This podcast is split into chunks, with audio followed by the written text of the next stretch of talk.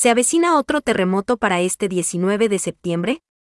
Si bien es cierto que no sabemos exactamente cuánto temblará, también es cierto que los sismos más destructivos para México sucedieron en septiembre, y como dato curioso hace cuatro años también tembló unos días antes del gran terremoto, y eso mismo sucedió en aquel fatídico septiembre del 1985. ¿Coincidencia?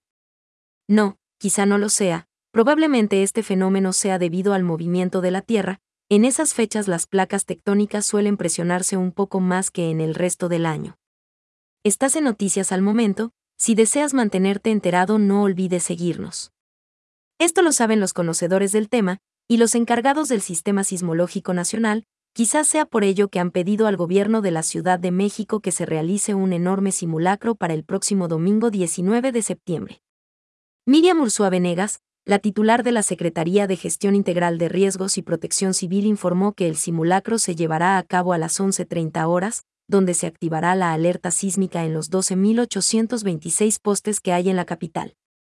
El domingo 19 de septiembre, la Ciudad de México participará en el segundo Simulacro Nacional 2021, que se realizará en conmemoración del 36 aniversario del sismo de 1985 y el cuarto del de 2017, cuya hipótesis será de 7.2 con epicentro a 35 kilómetros al este de Acatlán de Osorio, en Puebla y con una profundidad de 55 kilómetros explicó que una vez que se escuche la alerta, la población deberá activar los protocolos de protección civil, en tanto que el gobierno capitalino pondrá en marcha el protocolo de actuación del plan de emergencia sísmica y se instalará el comité de emergencia en el C5, encabezado por la jefa de gobierno. Asimismo, indicó que será activada toda la coordinación territorial piramidal en las alcaldías, en las coordinaciones territoriales, en los cuadrantes de la ciudad, es decir, que participarán 5.000 funcionarios de diversas dependencias.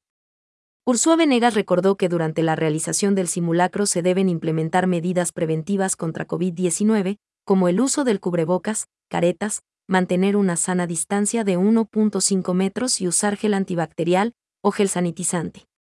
Prefirió que entre los objetivos del ejercicio se busca fortalecer las capacidades de preparación y respuesta a la población, difundir la cultura de la prevención y la protección civil, así como evaluar el funcionamiento del plan de emergencia sísmica.